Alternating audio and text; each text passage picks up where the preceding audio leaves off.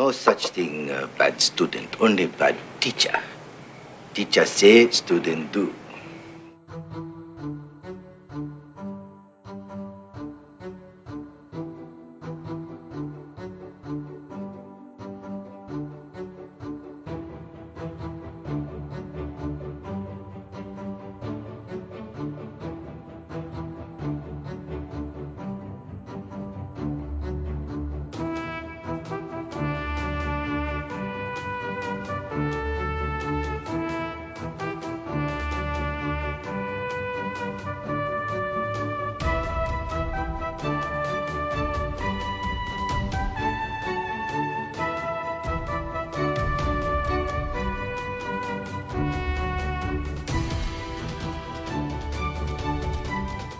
Buenas noches amigos del saber, buenas noches a un programa más de la ACHUS, la Asociación para el Conocimiento Humano Universal y Serio.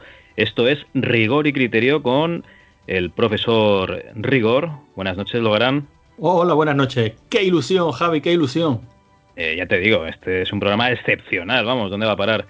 Y yo soy, podría ser Criterio, eh, soy Cal, Javi, vuestro presentador hoy, lo siento mucho, hoy me ha tocado a mí y vamos a hablar de un programa, una serie, un, no sé, un teleprograma que nos encanta, ¿no? Yo creo que las temporadas de rigor y criterio, si, si llegan a tener temporadas estos programas, eh, van a medirse en temporadas de Cobra Kai. Vamos a hablar de la segunda temporada de Cobra Kai, ¿no lo verán? Sí, señor, ya, ya iba tocando. Además, ya te digo que me hace mucha, mucha, mucha, pero mucha ilusión porque al fin y al cabo Cobra Kai casi que tiene la culpa de, que exista rigor y criterio, ¿no? Teníamos tantas ganas de hablar de, ese producto cuando salió hace, no hace tanto, hace, lo he estado mirando hoy en nuestra, en nuestra web, que aprovecho ya para que la gente le eche también un vistacillo porque nos quedó muy, muy cuca, muy bonita, muy minimalista como se lleva, como se lleva hoy día, que es rigorycriterio.es y he estado echando un vistacito cuando publicamos el Rigor y Criterio 01, o sea, el primer capítulo de este podcast, y fue el 6 de agosto de 2018. O sea, me decías tú que ni un año. No, no, estamos a, tocar del año. La verdad es que tres meses para. Desde el momento que estamos grabando esto para, para llegar al año. Pero bueno, yo creo que es la segunda temporada ya de Rigor y Criterio, porque yo a partir de ahora los tiempos el tiempo, los tiempos los vamos a medir en temporadas de Cobra Kai, ¿eh? ya te lo digo. A partir de ahora, esto es la segunda temporada de Rigor y Criterio.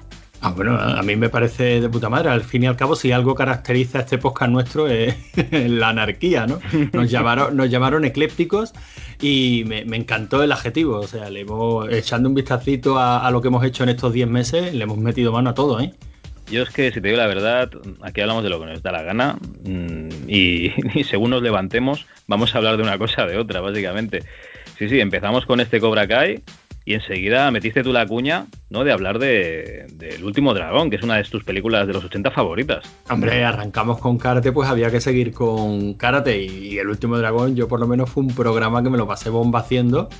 y, bueno, creo que, creo que gustó bastante dentro de, de, los garitos pequeños en los que jugamos nosotros, ¿no? O sea, nosotros, que quede claro que somos un podcast indie y por eso podemos hacer lo que nos dé la gana. Yo te voy a decir una cosa, cuando empezamos a hacer rigor y criterio con Cobra Kai, uno de los comentarios que había era dos de los mejores podcasters que conozco. y si a día de hoy pondría, se han ido a la mierda haciendo rigor y criterio, que yo lo veo bien, ¿eh? mientras nos hacemos bien. No creas, no creas. También nos comentaron a lo largo, a lo largo de estos 10 meses, también nos han comentado que no veían muy claro esta, esta nueva aventura en la que nos habíamos embarcado y, que realmente habíamos acabado ganándonos su confianza con, un programa que es muy difícil de catalogar, ¿no? Porque la verdad es que cuando decimos que le metemos mano a todo, es que le metemos mano a todo. Y mira que nosotros empezamos con, con ánimo de hacer algo pues con un poquito de orden, ¿no? Nosotros decíamos, venga, un programilla al mes, eh, que no dure más allá de una horita y media, siempre metemos a los doctores máximo rigor y severo criterio para que den ahí esos puntitos de, datos wikipédicos. Mira, a máximo rigor y a severo criterio... Nos los cargamos en el tercer programa, sí, sí, efectivamente. Bueno, no, en, este último lo, hemos, los hemos recuperado porque en el fondo les tenemos cariño. No, pero el tercer programa además fue de la PlayStation Classic, porque claro, nosotros, eh, tema que nos interesa, tema que tocamos mm, inmediatamente, pasando de preparaciones y tal. Entonces, el, de la PlayStation Classic ya se llama sin rigor ni criterio ni vergüenza, directamente. sí, porque realmente era eso, una, una charlita eh, hablando a, pues bueno, pues a raíz de que se había anunciado que iba a salir la PlayStation Mini, ¿no? PlayStation Mini que ya anda rondando los 50 euros, ¿no? Aunque en su día comentamos el precio. Ya está casi al precio que me la compraré, que será 20 euros, está ahí, ahí a tocar. Ya, queda, quedan dos, navidades. Casi la tenemos, sí. Hablando de navidades, también hicimos nuestro programa normal de Navidad, ¿no? Hombre, un programa en el que, ya lo dije, no se puede hacer un especial de Navidad y luego hacer un especial de, yo qué sé, de karate y un especial. No, no, no.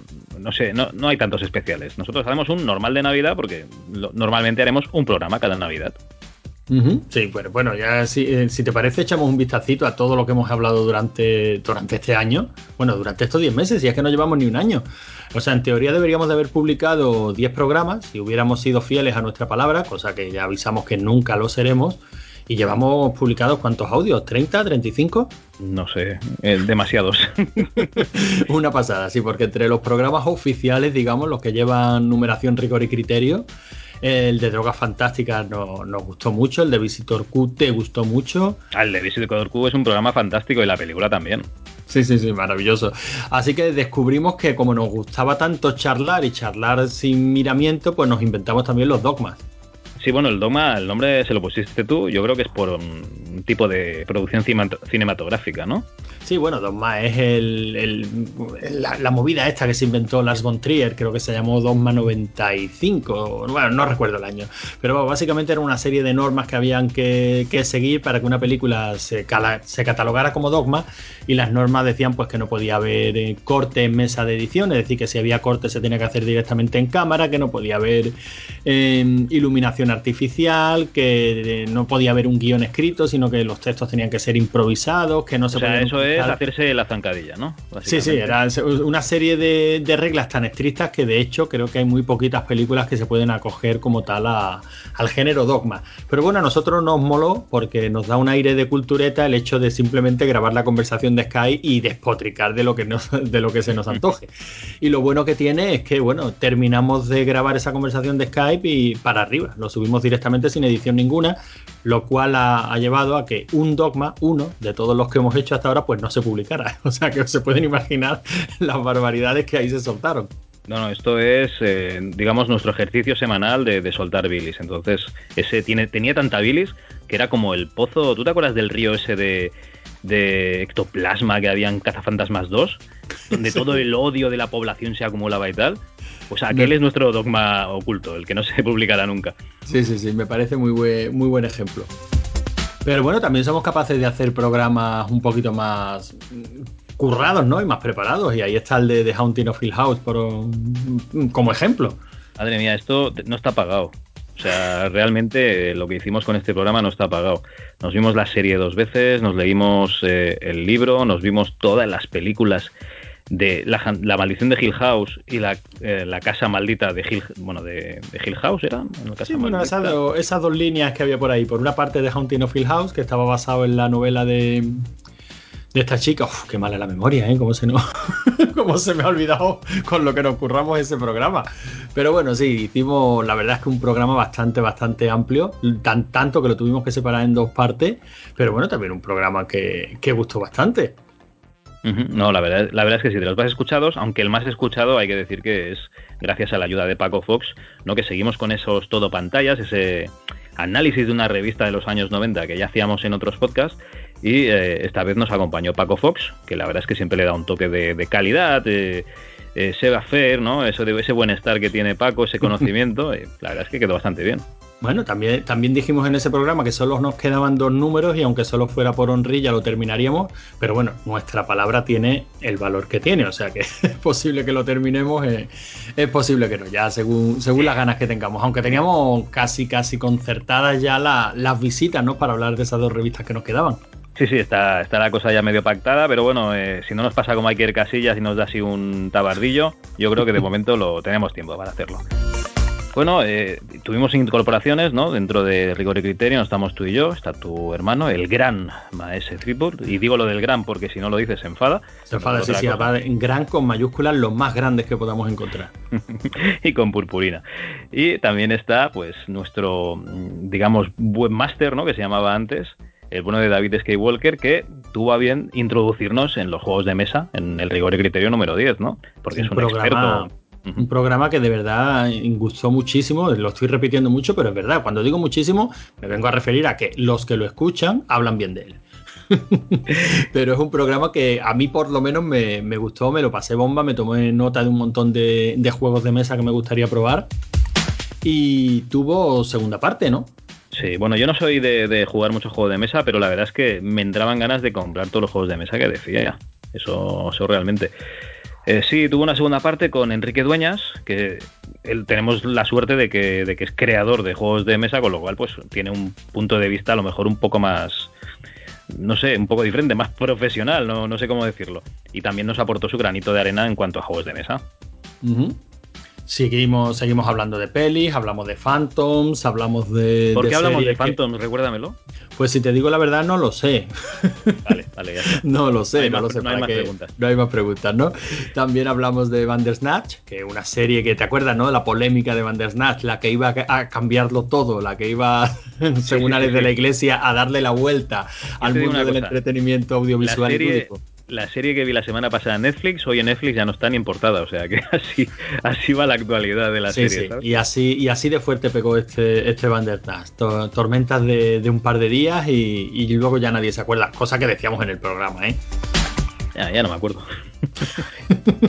bueno, luego te metiste ahí en un berenjenal, ¿no? Te metiste en un buen jardín con tu hermano, ¿no? Bueno, me metió, me metió mi hermano. O sea, la verdad es que nos apetecía hablar del universo cinematográfico Marvel, ahora que, ahora que esa primera fase o que ese primer arco, que es la, las guerras del infinito, ha terminado. Que por cierto, tenemos que quedar para hablar de la, de la peli, ¿no? Hay que hablar de Endgame.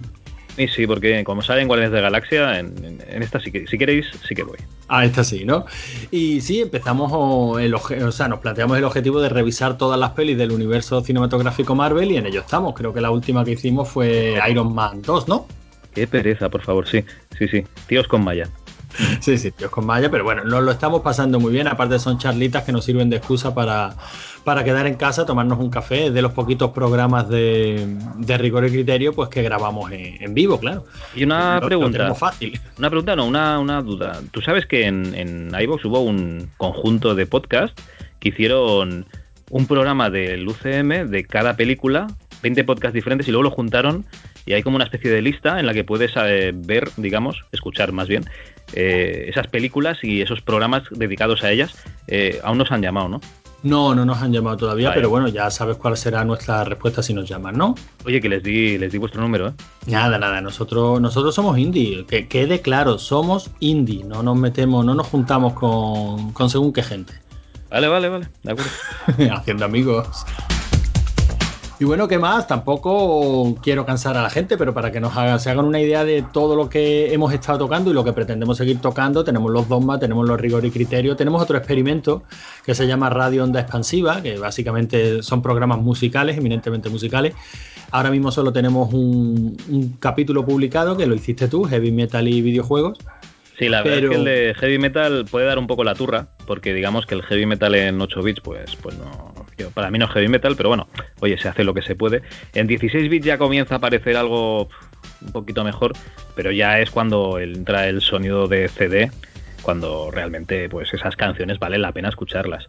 Y bueno, me has prometido que tú ibas a sacar otro, otro radio onda expansiva dentro de poco, ¿no? Sí, sí, la verdad es que sí, y, lo tengo, ¿eh? lo tengo casi, casi listo. Lo que pasa es que son programas, bueno, tú lo sabes porque te editaste el de heavy metal, que, que tienen un poquito más de curro porque uno quiere editarlo en condiciones, uno quiere que las canciones, uno quiere que ese tipo de programas mm, suenen a radio.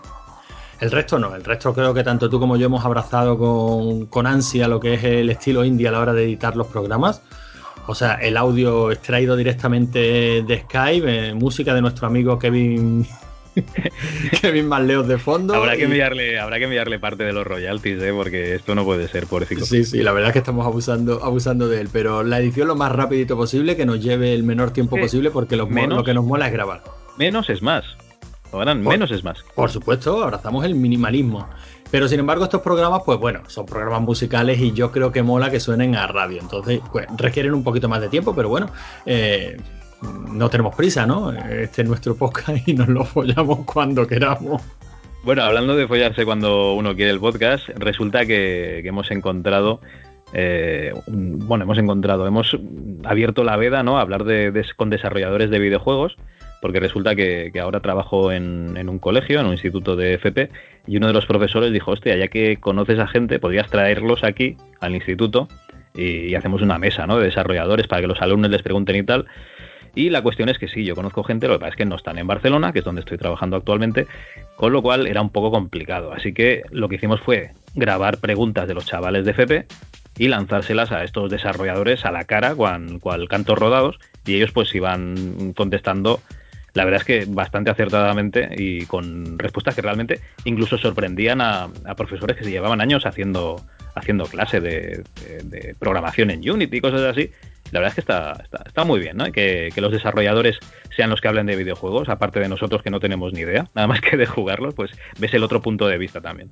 Está, está muy chulo, son programas muy interesantes. Mientras estamos grabando esto, pues acabamos de publicar la segunda, la segunda mesa. No sé si habrá alguna más, eso está completamente en tus manos y, bueno, y en las manos de los desarrolladores que se presten, que se presten a ello, por supuesto. Y, bueno, yo creo que el tema del videojuego no, no, se puede quejar de nosotros en rigor y criterio, porque bueno, hemos hablado de Another World, hemos hablado de, temas tan obtusos y tan profundos como la FPGA, y contrastándola con la emulación y cosas así. En fin, yo creo que estamos hablando un poquito de todo, al fin y al cabo es lo que pretendíamos cuando iniciamos esta aventura y ahora toca hablar de, aquello con lo que arrancamos, Cobra Kai. Bueno, vamos a poner un temita aquí, ¿no? Y seguiremos hablando ahora sí de la segunda temporada de Cobra Kai. Outer space.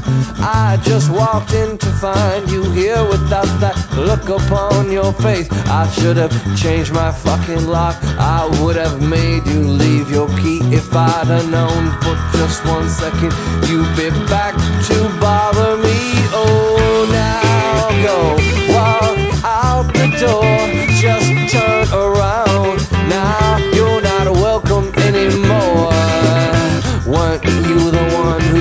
Tried to break me with desire? Did you think I'd crumble? Did you think I'd lay down and die? Oh, not I. I will survive. Yeah, as long as I know how to love, I know I'll be alive. I've got all my life to live. I've got all my love to give. I will survive. I will survive. Yeah,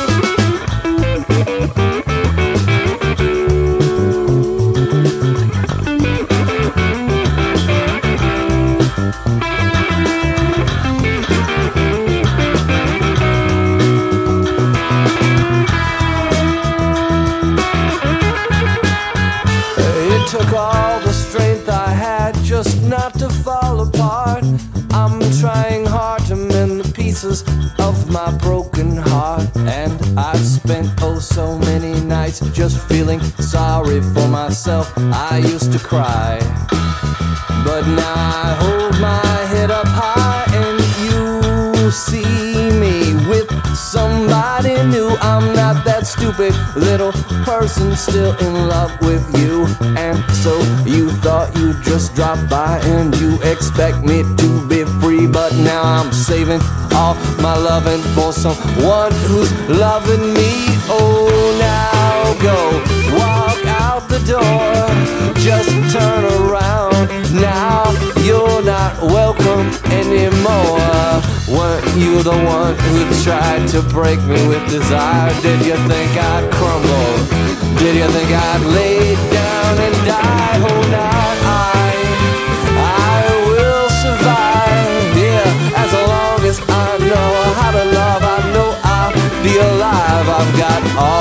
life to live. I've got all my love to give. I will survive. I will survive. Yeah, yeah.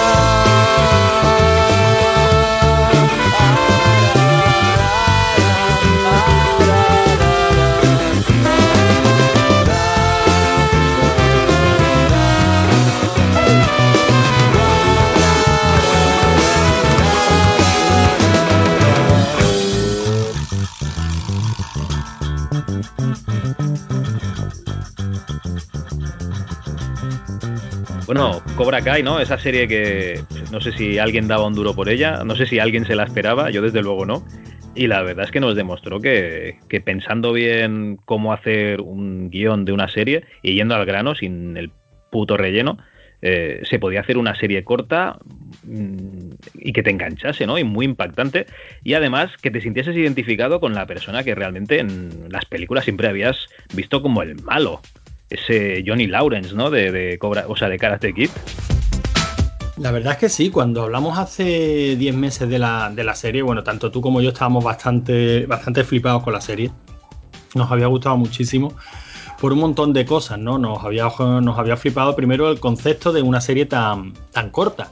O sea, esto no es una sitcom y sin embargo tenía duración de sitcom, ¿no? Estábamos hablando de capítulos de 25 minutos que iban muy al grano, una producción muy barata que también llamaba la atención porque era evidente, o sea, se veía y decías, coño, esto, esto cine no es, pero es que tampoco es la televisión a la que nos está acostumbrando ahora Juego de Tronos, ¿no? Esto es una producción barata. Pero sin embargo la serie estaba tan bien escrita, molaba tanto y enganchaba tanto que bueno, yo no la, volví a ver no hace demasiado, la primera temporada.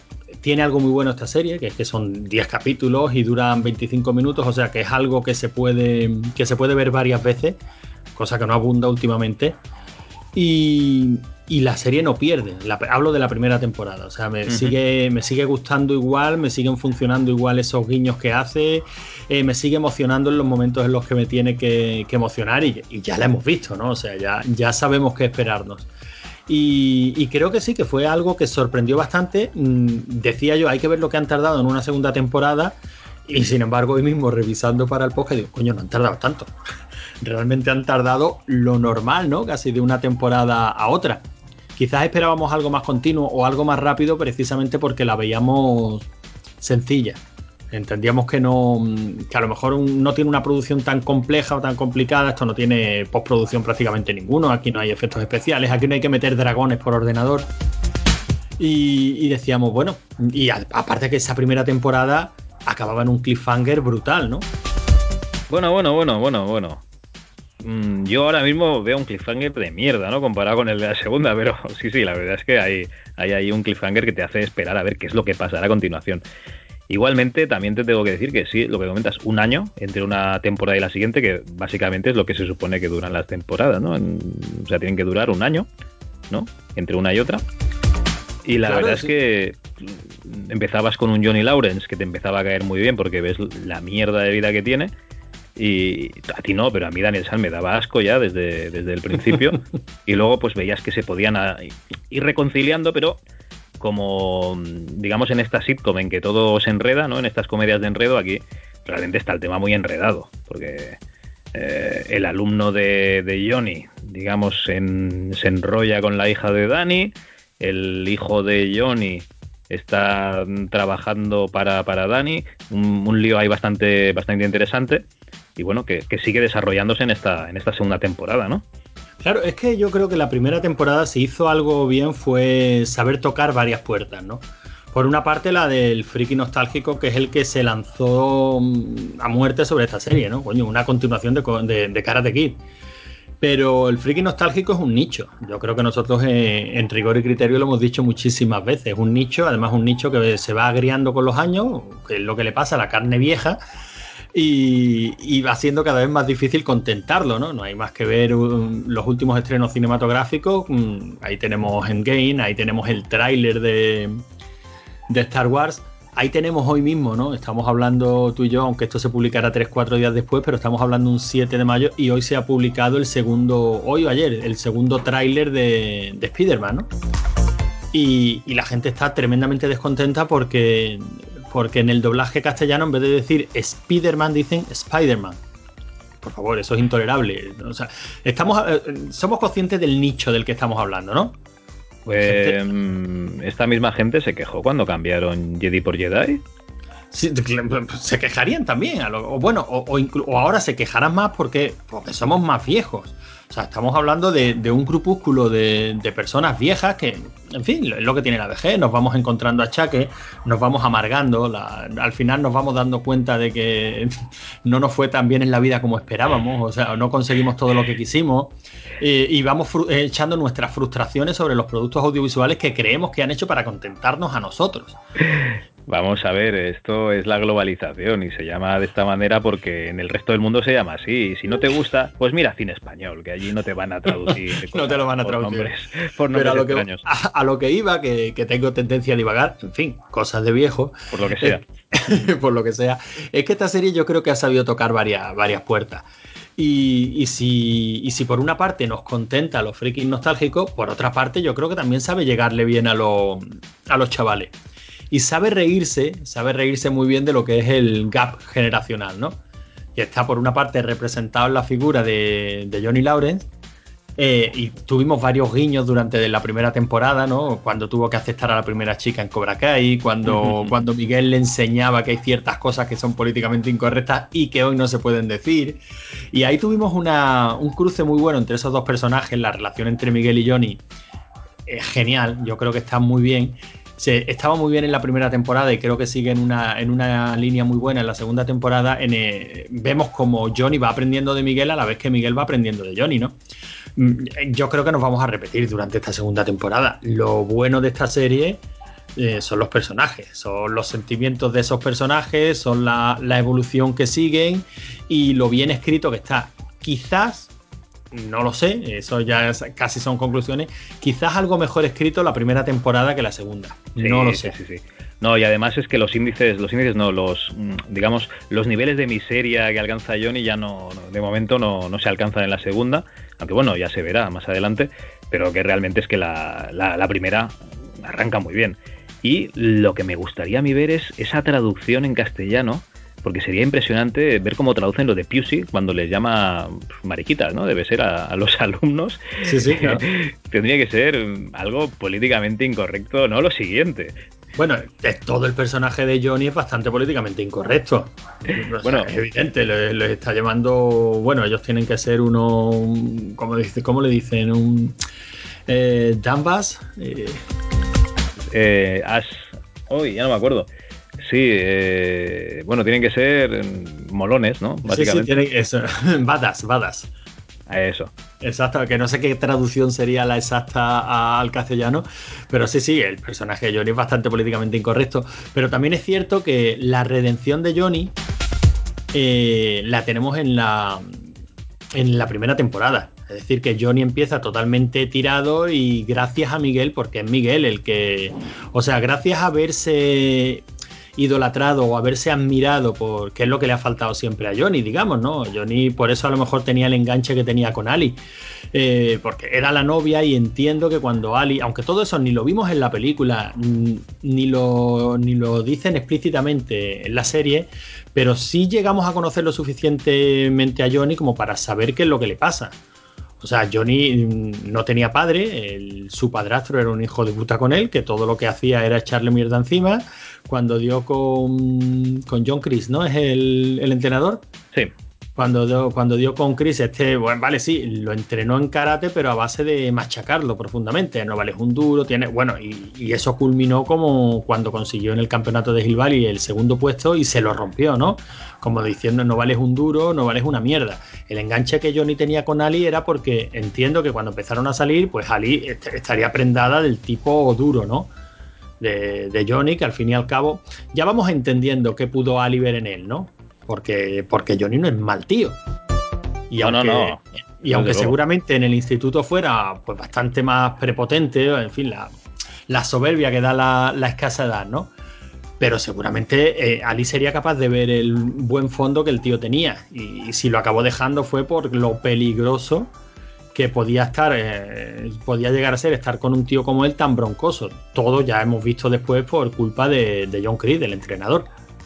Pero esa redención, ese cambio, o sea, esa figura que Johnny necesitaba para darse cuenta de, coño, tan malo no seré cuando este chaval me admira tanto, ¿no?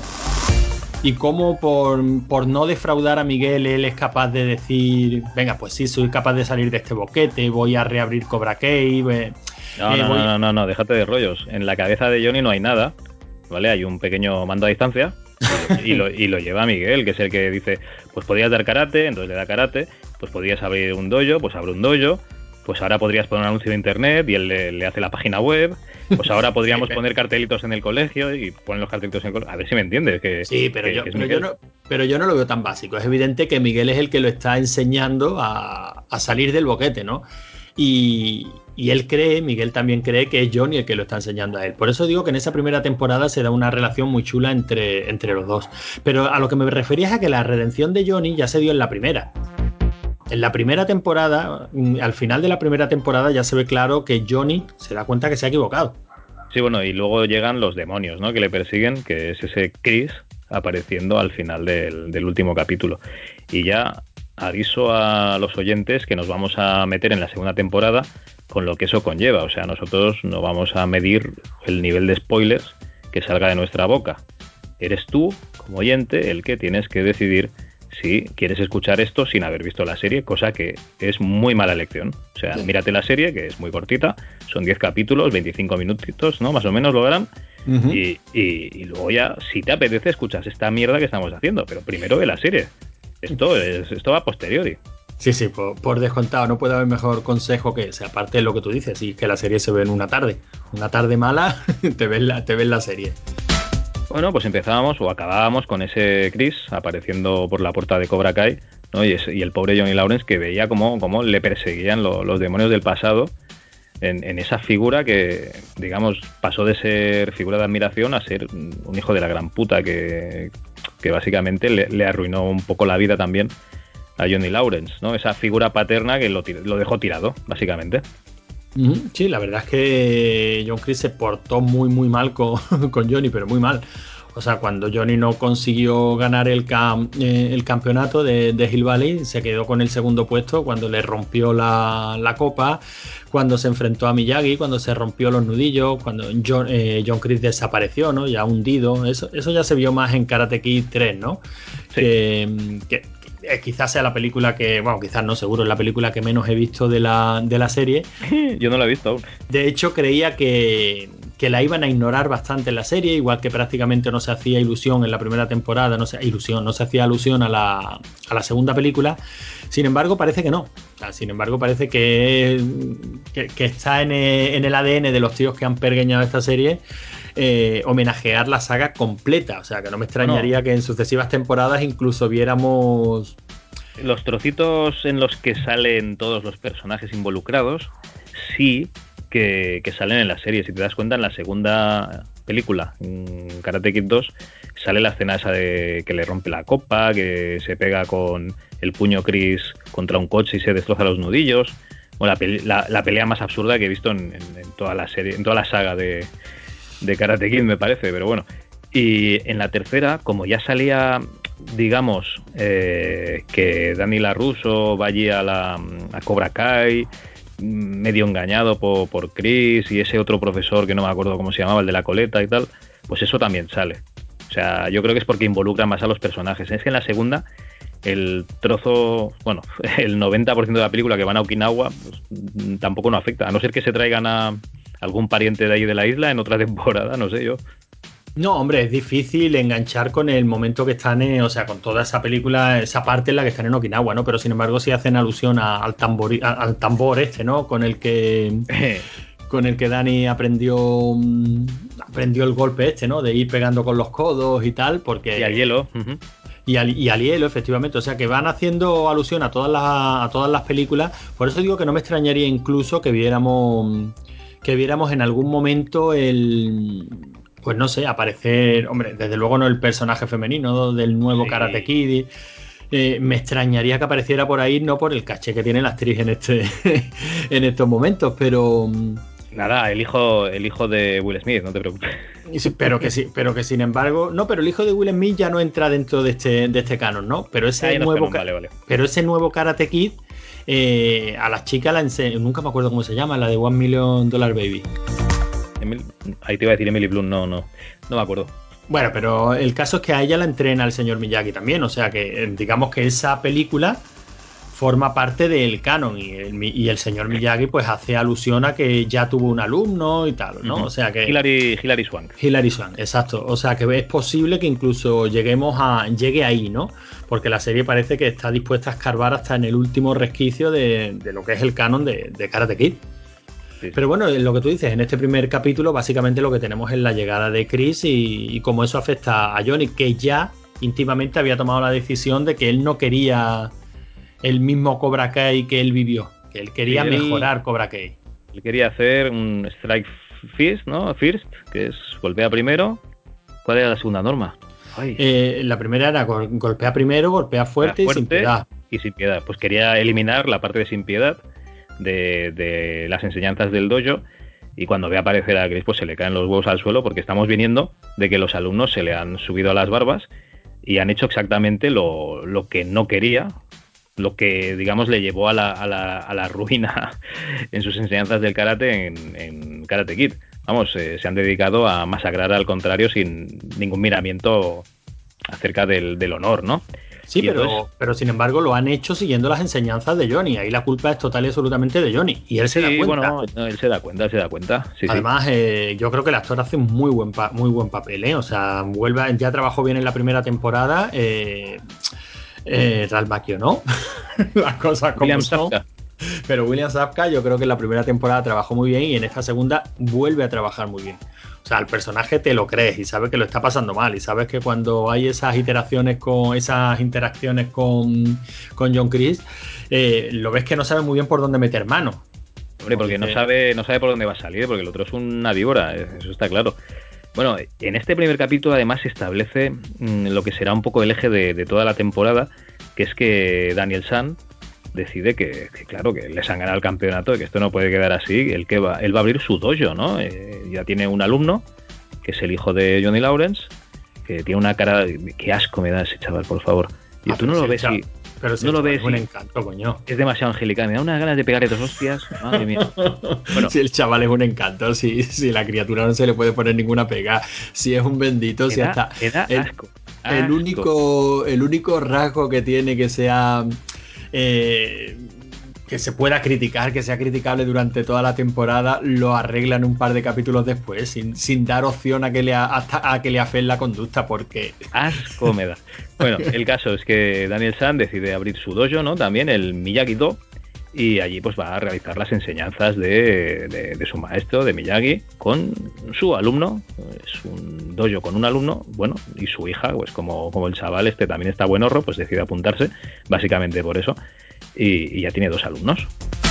Entonces, mmm, hay que decir también que Daniel San es un poco hijo de puta, porque eh, va a hacer una maniobra, digamos, de marketing bastante asquerosa, que es eh, publicitarse como que da clases gratis de karate. La verdad es que eso está feo, o sea, impropio de, de Daniel. Volvemos a ver, eh, claro, es que esta serie, fíjate, más que capítulo por capítulo, yo creo que se puede analizar arco por arco porque cada personaje tiene su, tiene su arco, que es lo que tanto nos gustó de la primera temporada, y, y su evolución, ¿no? No tanto como en la primera, ¿cierto? Ojo que yo no estoy diciendo que la vea peor, ¿eh? Estoy diciendo que la evolución de los personajes es más, más sutil, pero también porque el gran salto los personajes los dan en, en la primera temporada. Sí, o sea, aquí básicamente lo que tenemos es que, desde mi punto de vista, ¿eh? Daniel San se involucra demasiado en, en, su dojo, en este dojo que ha abierto. De hecho, casi le cuesta el divorcio. Y en cambio, Johnny Lawrence, al revés, eh, cada vez se involucra menos con el dojo, casi, cosa que casi le cuesta eh, el dojo, básicamente. O Pero. Johnny, Johnny se va involucrando, involucrando menos porque se siente perdido en esa relación que tiene con Chris.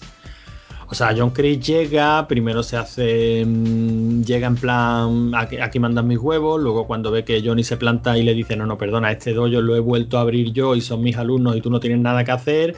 Pues le hace la maniobra, o sea, ejerce de madre. John Chris le hace la jugada de la madre, ¿no? La de provocar eh, sí, sí. Eh, la pena psicológica, ¿no? Eh, ¿Cómo se le llama? Bueno, básicamente dar penita, ¿no? Yo, venía, yo, venía, a ayudarte, pero veo que ya no me necesitas y bueno, en fin, me iré por donde vine y se va con carita de pena.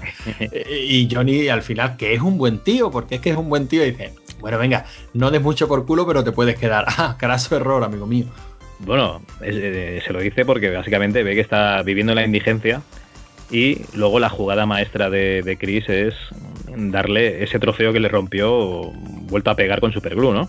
Exacto, exacto, sí, sí. lo, arreglé para ti, pero nunca pude dártelo. ¿En serio, tío?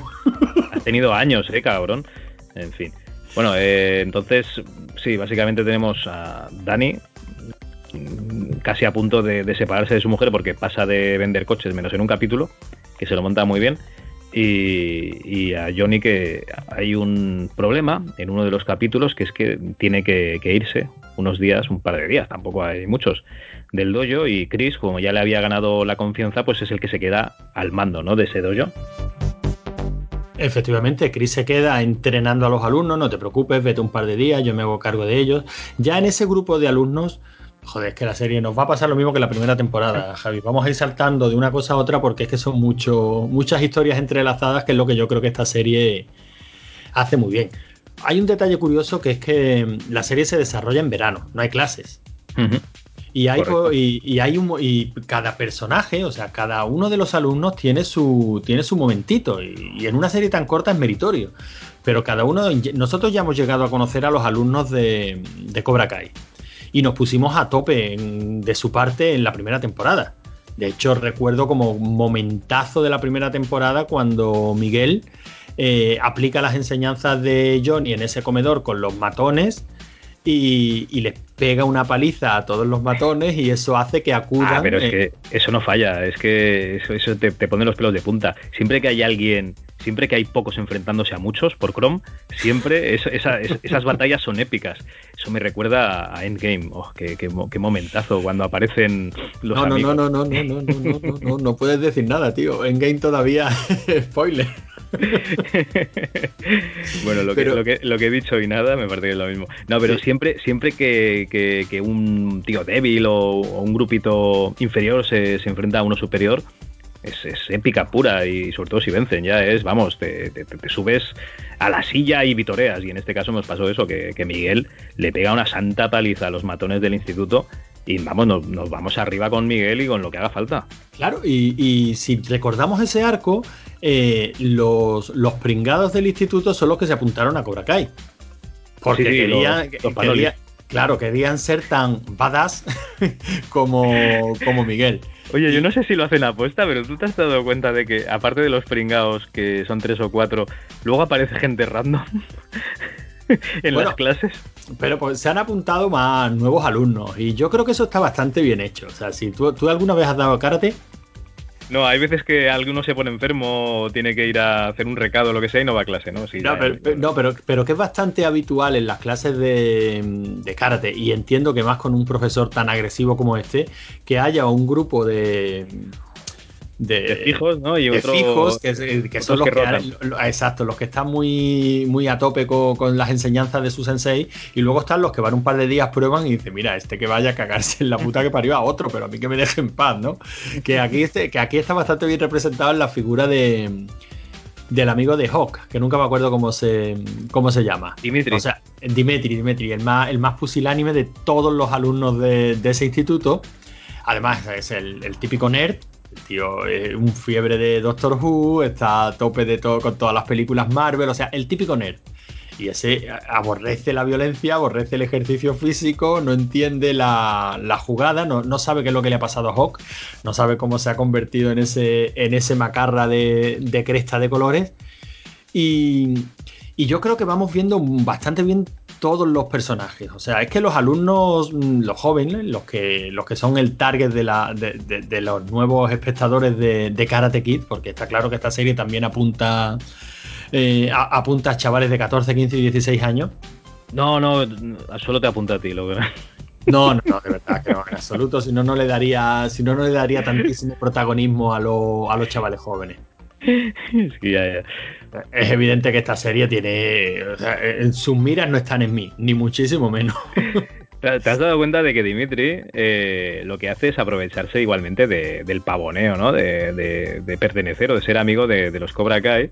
Y a mí me hace muchísima gracia cuando va al, dojo y tiene la mala suerte de que, esté Chris allí. Aunque yo creo que John igual le hubiese hecho lo mismo o algo parecido. Pero le dice, no, no, yo vengo aquí a entrenar a karate, le voy a pagar, pero usted no me pega, eh, usted no me toca, yo no me peleo. usted solo me enseña a golpear. Y claro, pues como no puede ser de otra manera, Chris le mete una tollina y sale de allí, pues con la nariz ensangrentada. Con la nariz ensangrentada, exacto. ¿Y a dónde va? Pues, pues a Miyagi-Do.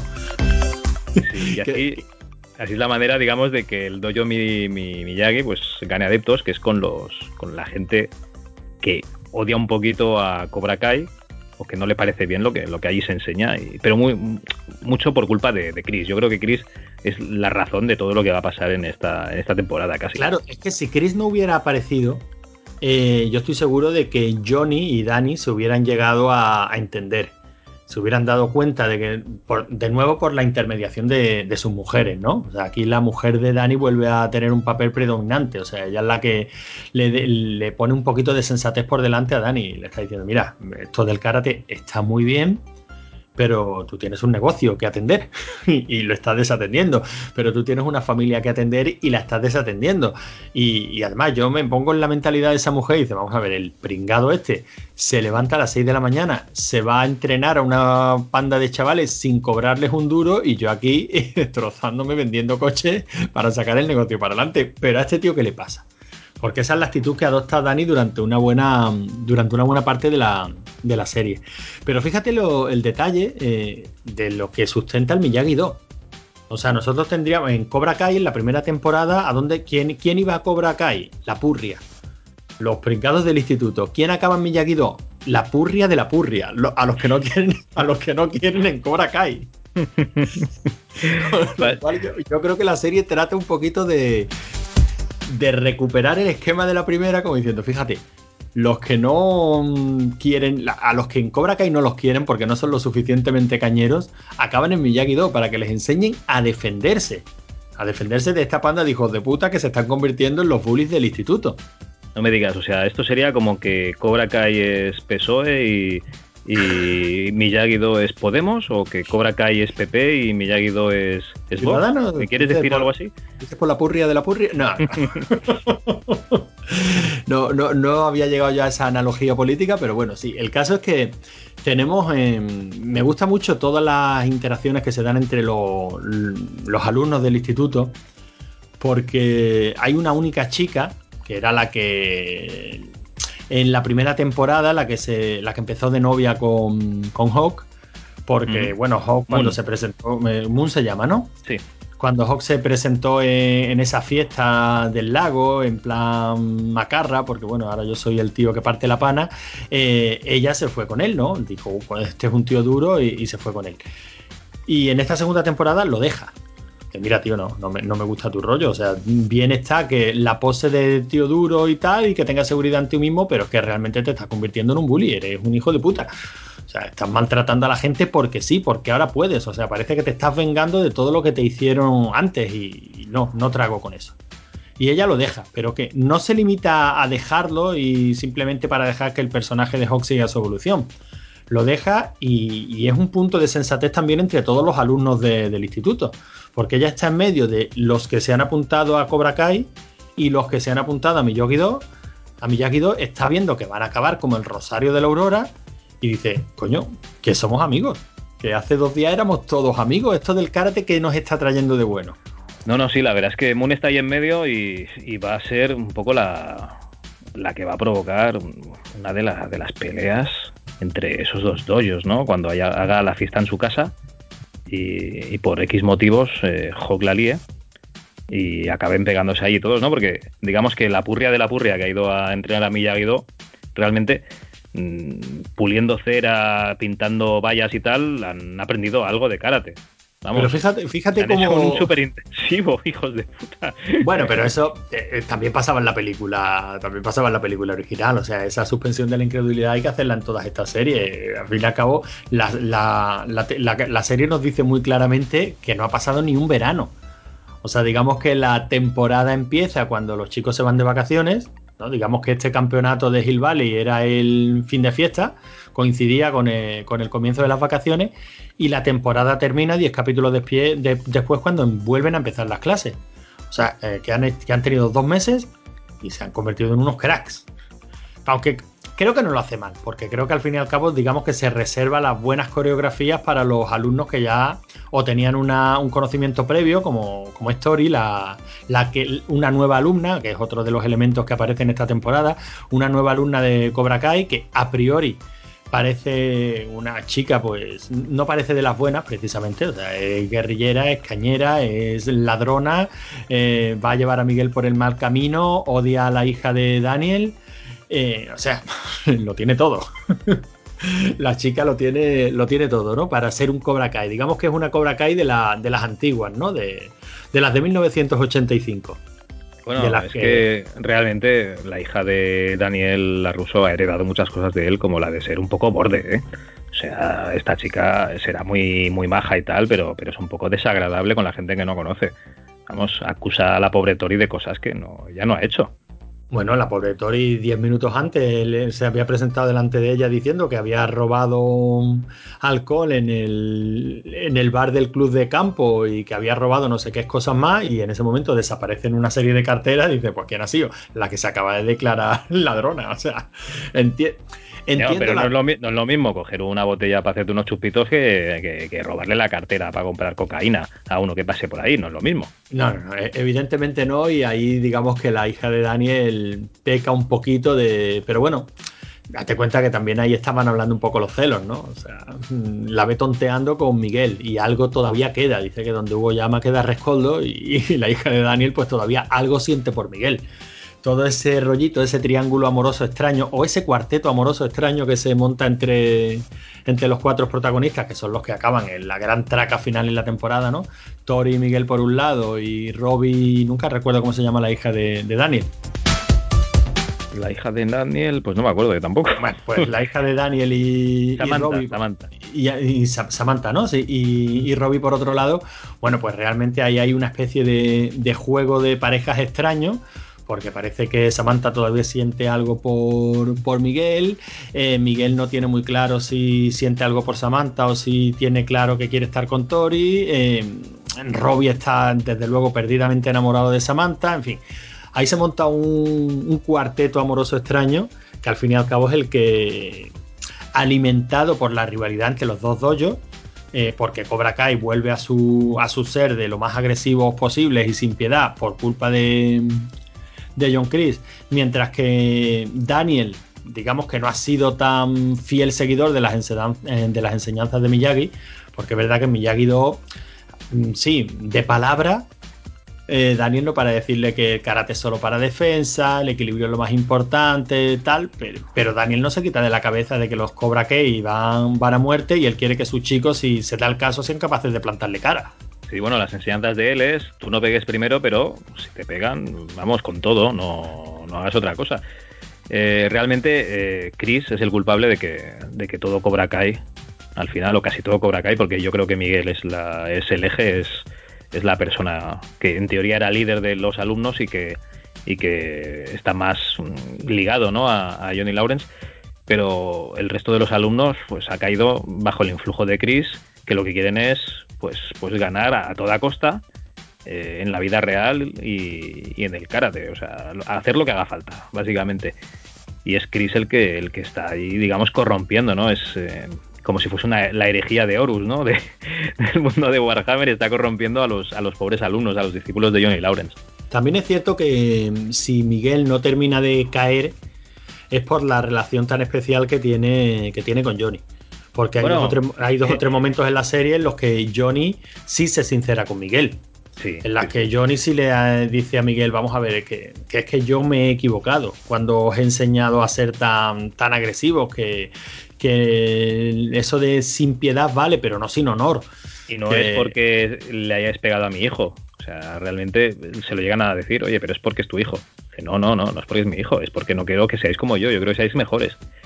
Y realmente eh, Johnny sí que quiere ser un poquito más de Miguel, ¿no? Porque hay algún capítulo en el que él está soñando alguna cosita, digamos, picantona con la madre de, Miguel. cosa que, que yo no me lo creía luego cuando lo veía. Porque hay que decir que Johnny va a aprender lo que es el Tinder, ¿no? en uno de los capítulos. Pero ese capítulo es muy, es muy bueno, pero fíjate que, que, está genial porque cuando empieza el capítulo no, no, te dice que es un sueño, pero en el momento que empieza el vídeo musical ochentero, sabes que, sabes que es un sueño, ¿no? Y dice, la madre que los parió, qué, qué bien hecho, qué, qué bien traído. Qué bien traído, sí, sí.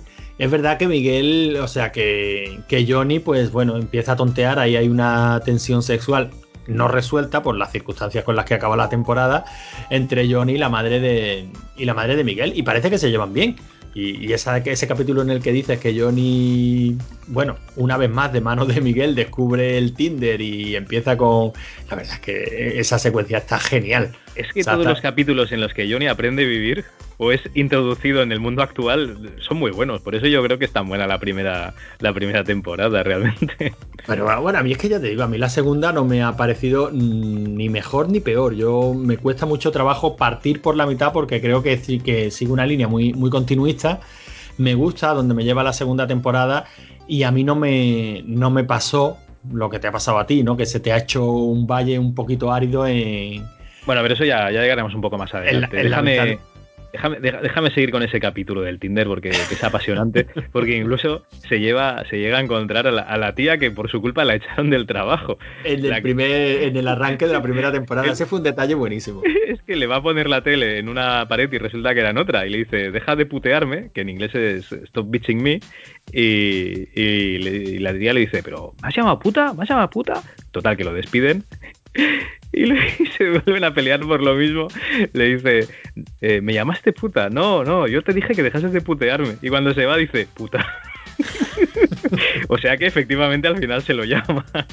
sí, sí, pero eso fue, eso me pareció un detalle cojonudo. Cojonudo porque como ya hemos llegado a conocer al personaje, o sea, el hecho de que te enganche con el arranque de la primera temporada Em, mola mucho, mola mucho porque como la serie, quizás en esta temporada en sí, ¿eh? abusa quizás un poquito del recurso de, de extraer escenas de, las películas. Nada, tampoco mucho. Yo fíjate, que en la primera en la primera temporada me daba la impresión de que los ¿Sí?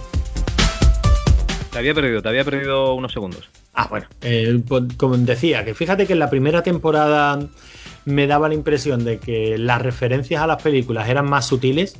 Es verdad que salía alguna imagen.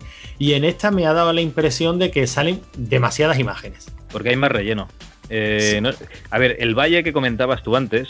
Bueno, déjame acabar con el capítulo del Tinder. Venga, venga, sigue, con el Tinder. Sí, sí, todas y cada una de las citas son maravillosas. A mí el tema que me interesa, pues ya, ya sabes que me, que me mola y ese capítulo me moló mucho.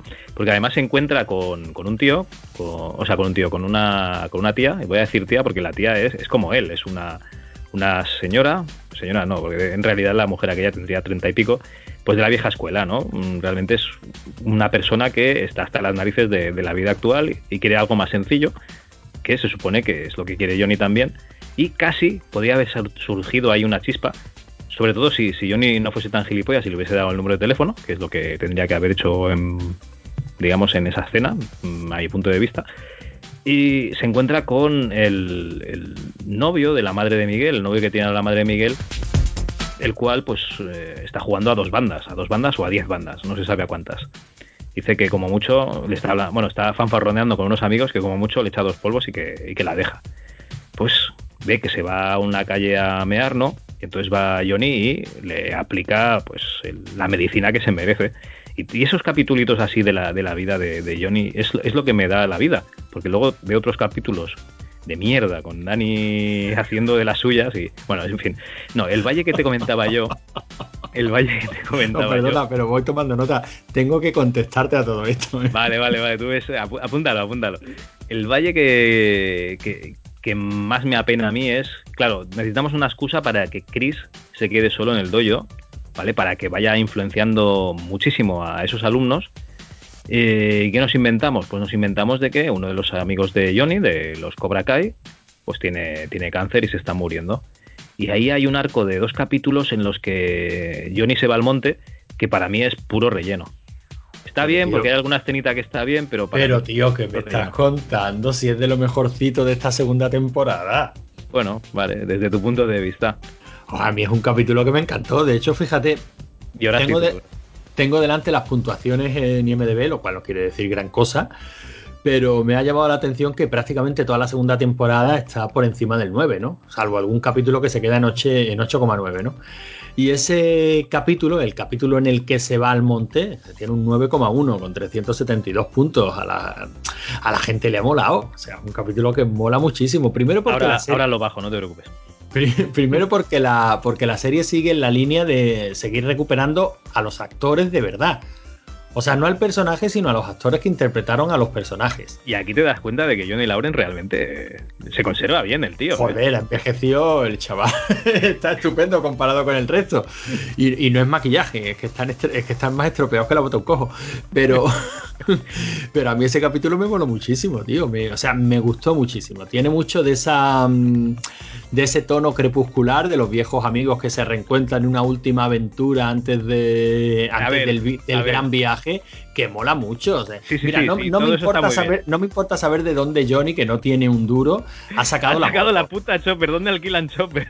Sí, sí, me, me da igual, eh, pero es que me da igual todo eso. O sea, van a buscar al colega al hospital, eh, le dicen que le queda muy poquito de vida y dice, y no lo vamos a dejar morir aquí en el hospital. Y se van por ahí en sus motos a meterse en un bar de carretera, a beber cervezas, a meterse en peleas, pelearse con un grupo de chavalitos jóvenes que... Tiene mucho ese capítulo, mucho el tono de Space Cowboys. ¿Te acuerdas de la peli? De, de estos astronautas viejos a los que tenían que... Sí, sí. Y tiene mucho ese tono. Y como son 20 minutos, tío, a mí me moló muchísimo, de verdad que sí, ¿eh? Y es verdad que es tramposo, porque el capítulo es tramposo, porque tienes que suspender la incredulidad en exceso, porque termina con, con Show Must Go On y dice, si es que casi os pasáis de frenada, o sea, casi os pasáis de frenada. Pero a mí me mola muchísimo, tío.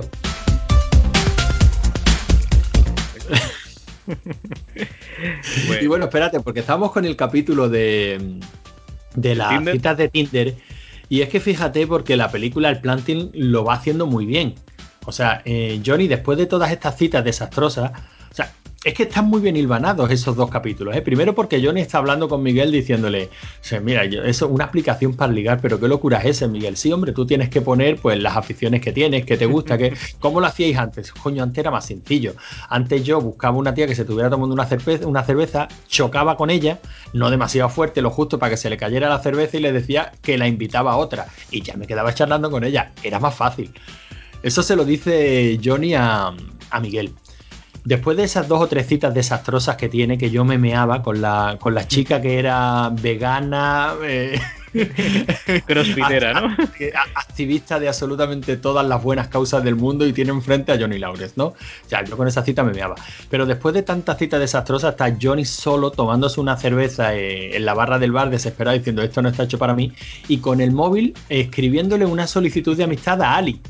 Pero no Sí, se la va a ya envi- estaba, ya estaba desesperado y no se atreve a enviársela. Sí, sí. pero no se la va a enviar. Y en ese momento, la, la tía que es como Johnny, o sea, una tía de la vieja escuela que, le, que todo este rollo de la cita la tiene aburrida, choca con él, que sabemos que ha sido a conciencia porque Johnny nos lo ha explicado antes, con lo cual eh, Johnny sin querer le da a enviar y ha enviado esa solicitud de amistad, pero eso es un segundo, o sea, es un plano de un segundo que no... Que, que lo dejan ahí, ¿no? Sin, sin darle mayor importancia. Y van, luego abriendo, van abriendo arcos, sí, sí. Y luego ya, pues la chica se pone a hablar con él y efectivamente la historia no va más porque Johnny, que ya le mola a la madre de Miguel, coincide en el bar, lo que te has contado antes, ¿no? Con el prenda este y se va al callejón y le, y le da una paliza, ¿no? Ejerciendo de, de salvador de la damisela en apuros, ¿no? Con, todo lo políticamente incorrecto que puede ser esto hoy día, pero bueno, coño, es que Johnny, o sea, este es un personaje de los 80 metido en, en una serie de los, de los 2020, ¿no? Prácticamente. Sí, sí, básicamente sería como si sueltas un caballero medieval, eh, yo qué sé, en los 80 o ahora. Sí, sí.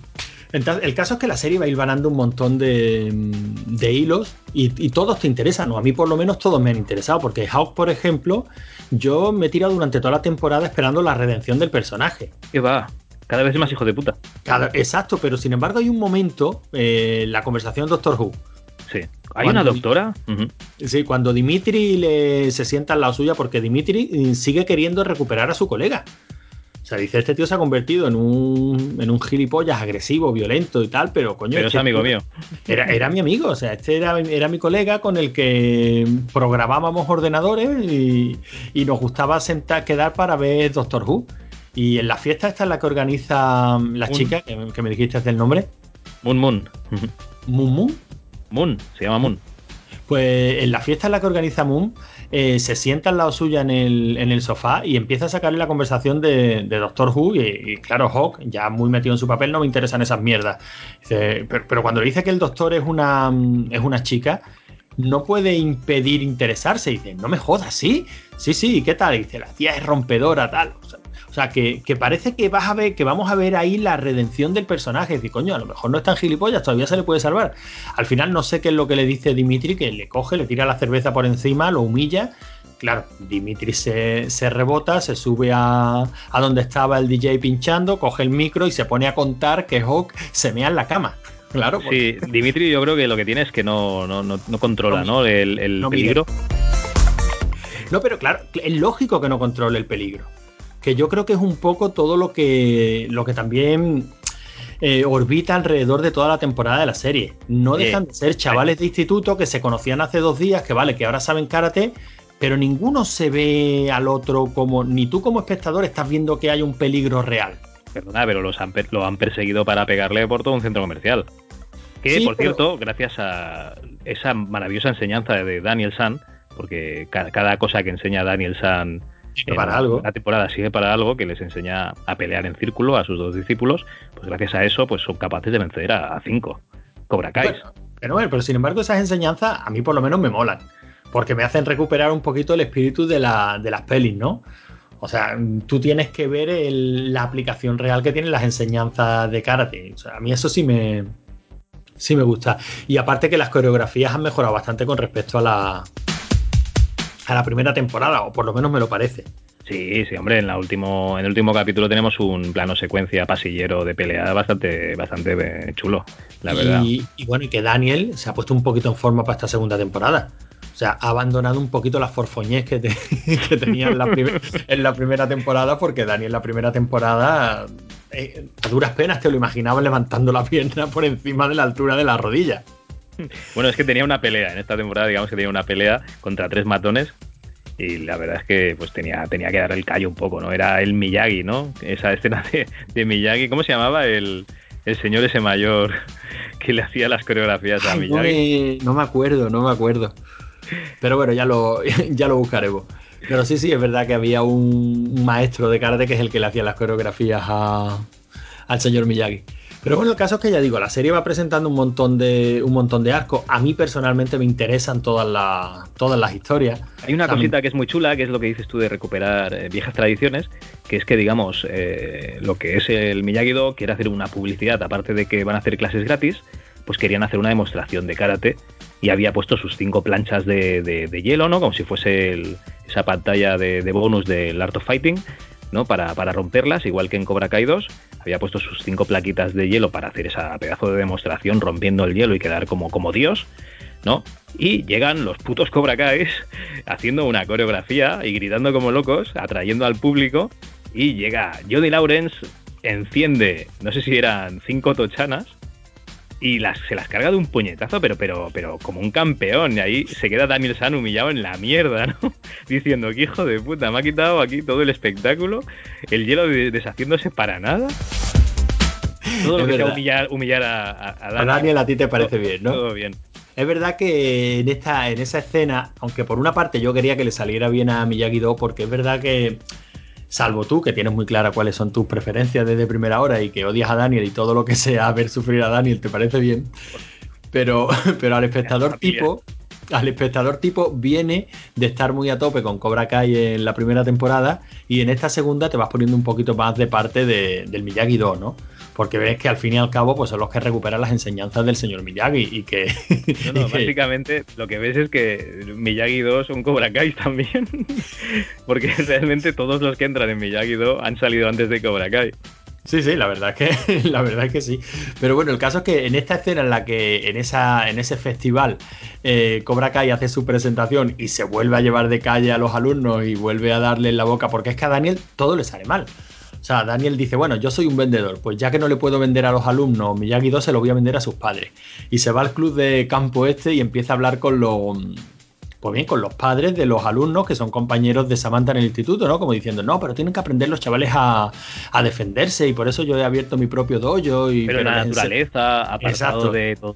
y los padres están allí como interesados y tal, y llega una señora y dice, ¿qué estáis hablando? ¿De karate? Sí, como de Cobra Kai, sí, mi chica está en Cobra Kai, no veas cómo le ha ayudado, no sé qué. Y total, que todos los padres empiezan a interesarse por Cobra Kai y mandan a sus hijos a Cobra Kai. Y Daniel dice, cago en la puta, todo me está saliendo mal, todo me está saliendo mal, absolutamente todo va orientado a los chavales a, a Cobra Kai y no soy capaz de traérmelos al Miyagi-Do, aunque al final él sí se hace con un grupillo de alumnos, claro, que son los que han salido rebotados porque no, no casan de ninguna de las maneras con las enseñanzas de, de John Chris, claro, de John Chris, porque prácticamente Johnny ya no pinta nada ahí.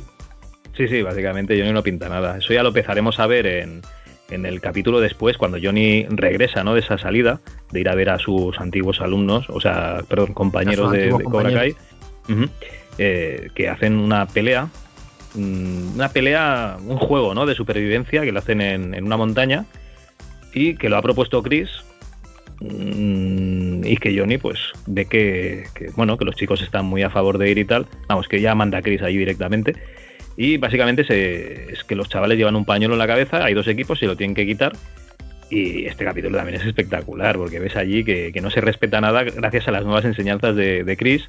El que ayer era tu hermano, hoy no es nadie, hoy es un enemigo, y todo vale. Y no mercy a tope. Claro, es que van a muerte, o sea, que se pegan unas palizas increíbles. Luego, ya digo, tenemos también el cierre de varios arcos. Por una parte, Hawk eh, se mete en el dojo de Miyagi, o sea, en el Miyagi 2, y lo destroza lo destroza, se lo carga, lo, vandalizan entero y encima roban la medalla al honor de que había ganado el, señor Miyagi, que la tenía, la había heredado Daniel y la tenía allí puesta en el dojo como un gran como un gran recuerdo familiar, ¿no? Como recordando quién había sido su, maestro. Pues eso lo roba Hawk. Eh, Miguel descubre que Hawk lo ha robado, se lo quita en este capítulo que está diciendo precisamente, cuando se lo llevan allí al campo, los dividen en dos grupos, pues evidentemente los que quedan en, o los que parece que quedan en la pelea final, en grupo rojo contra grupo negro, son Miguel y Hawk, se pegan una paliza de muerte, Miguel le vence y le quita la y le quita la medalla, ¿no? La medalla al honor. Digo que parece que quedan porque finalmente uno de los un personaje Rambo. secundario, pero que tiene bastante bastante peso y que me da que va que va a salir bastante en la tercera temporada, que es un que es, lo, tengo que decir, lo, tengo, que decir, Javi, es el aficionado medio al retro.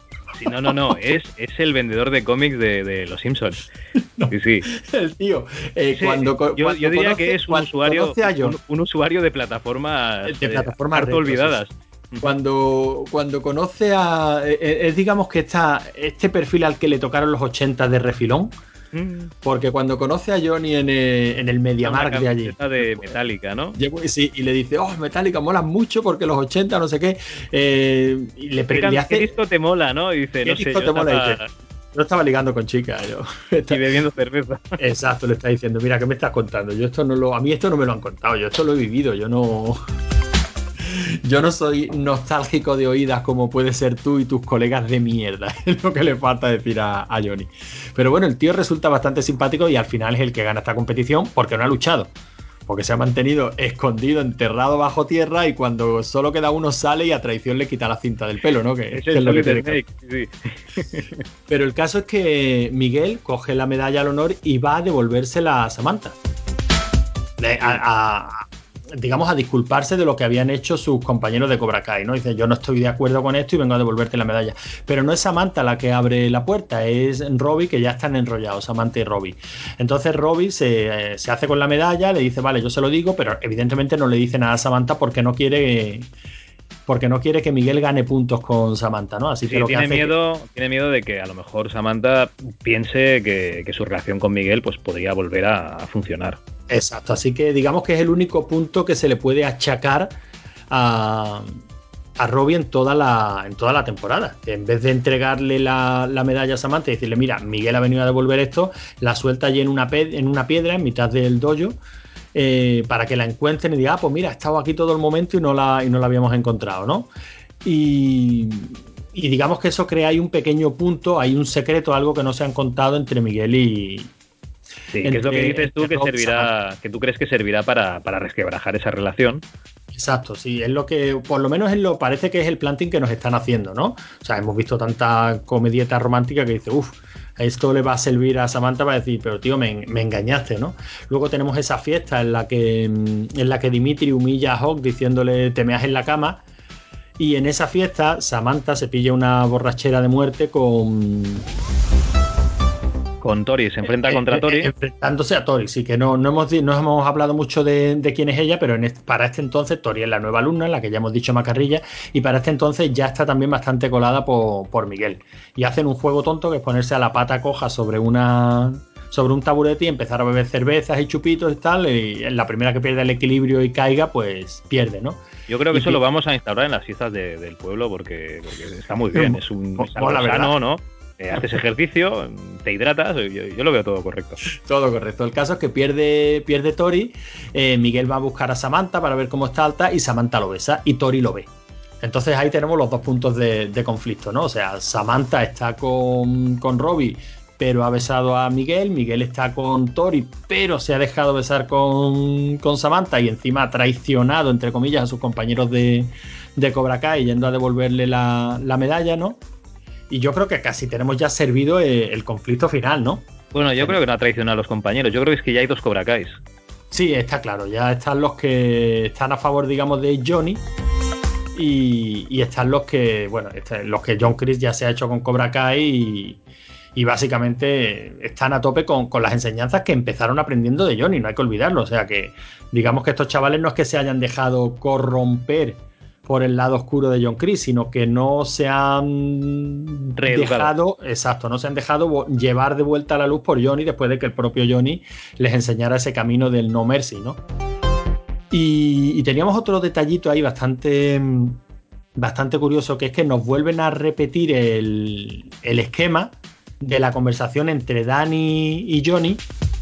En este caso, Johnny sale con la madre de Miguel Dani, que ya se ha reconciliado con la mujer después del roce que tuvieron por culpa de que le estaba dedicando demasiado tiempo al dojo, salen también de fiesta y coinciden los cuatro en el mismo restaurante mexicano y volvemos a tener la situación tensa en la que John y Dani no quieren hablar tal y que al final descubrimos que bueno que son más parecidos de lo que, de lo que nos creemos. Parece que la historia entre ellos una vez más Parece que está a punto de arreglarse. Parece. Está a punto de arreglarse, una vez más por intermediación de, las mujeres, ¿no? Sin embargo, esa noche es la misma noche de la fiesta. Samantha coge una borrachera, los chavales toman la decisión más estúpida posible, que es que mm, la verdad es que hay es, es, muy, es muy raro. Samantha le da vergüenza. Realmente me resulta muy difícil de creer. Sí, sí, sí, no, no. básicamente Samantha le da vergüenza que lo vean sus padres y le dice que lo lleva a otro sitio y él lo lleva a casa de su padre con el que no se habla. bueno, pero ya. ¿En serio? Sí, pero date cuenta que ya hemos tenido la ya hemos tenido la escena de redención de la madre. La madre de Robbie eh, al principio de la temporada prácticamente lo dejaba tirado. O sea, se iba con un noviete que se había echado, no sé si a, a, México, en fin. El caso es que se iba por ahí.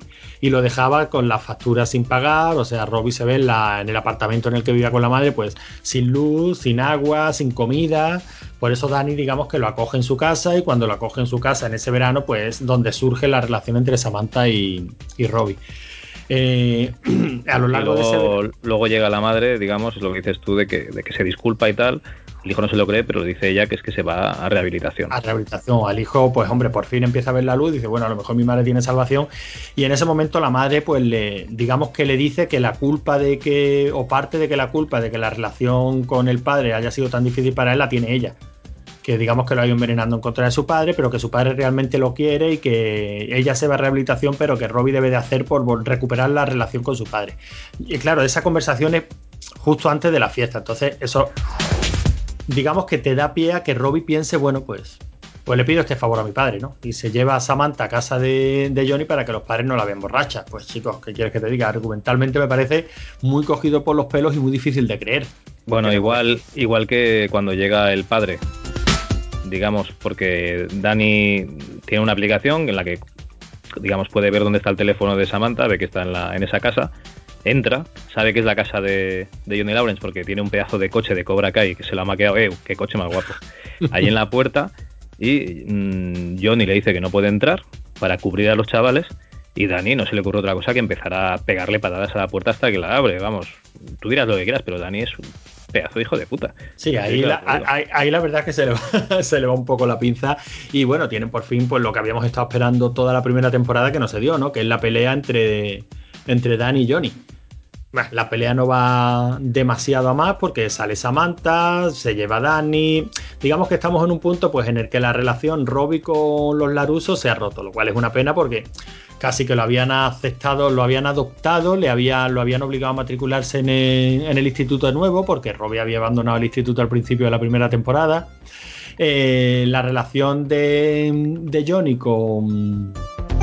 Bueno, la relación de Johnny con Miguel va bien en este punto y con la madre de Miguel parece que va bien en este punto, ¿no? Ahora, ahora Johnny, digamos que va a descubrir que tiene una familia, ¿no? Que tiene, tiene, está completo, tiene un doyo, tiene una, una mujer que parece que le quiere tiene un hijo natural y un hijo adoptado de esa mujer, ¿no? O sea, ya tendría dos chavalines. Pero vamos a llegar al, último capítulo de la temporada, que es, este deja en bragas al cliffhanger de la temporada anterior. Madre eh, mía. Este es una, es una pasada, la verdad es que es una pasada, porque básicamente el capítulo es una pelea.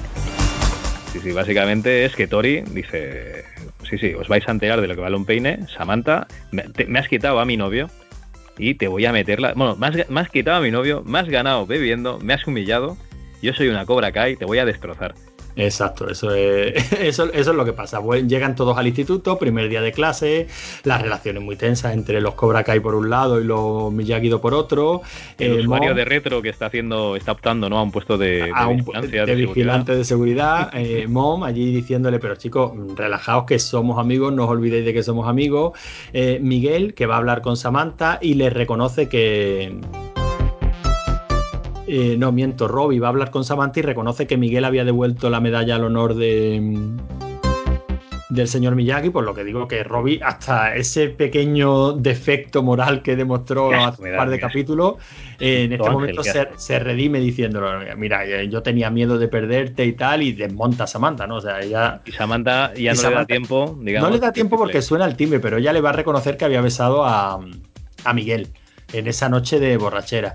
No, no tiene opción porque durante la clase eh, llega Tori, le roba a la secretaria el micro de megafonía y le dice pues lo que tú decías, ¿no? Eh, Samantha, sé que besaste a que besaste a Miguel en la fiesta. Prepárate a morir. te espero en el pasillo, prepárate que te voy a reventar. Hola, soy Tori, tú ves hasta mi novio, prepárate a morir. Evidentemente Samantha sale de clase, no se va a chantar, porque al fin y al cabo esta chica lleva practicando karate desde que era niña, y aquí se monta una melee porque Samantha empieza a pelear con, con Tori, Robbie empieza a pelear con Miguel y todos los Cobra Kai empiezan a pelear contra todos los Miyagi-Do, desde los más grandes hasta los más chicos. Los profesores no saben qué cómo intervenir, uno se mete por medio y le pegan una paliza, de un profesor, otro profesor le dice a Dimitri que está diciendo, tiene usted que hacer algo y dice, a mí no me pagan tanto como la verdad es que la pelea está muy bien coreografiada, muy chula. Eh, teniendo en cuenta el nivel de producción de la serie, ¿no? Y lo que pasa es que va aumentando en violencia y en gravedad y tú como espectador, o al menos a mí me pasó, eh, hay un momento de la pelea en el que empieza a decir, uy, esto va a acabar mal. Sí, sí, sí. Cuando están por las escaleras y tú ya veías que cada vez eso se aproximaba más a una, a una caída. De hecho, yo pensaba que serían las chicas. Si hay alguna caída en la que dices, no se ha roto la, nuca de milagro.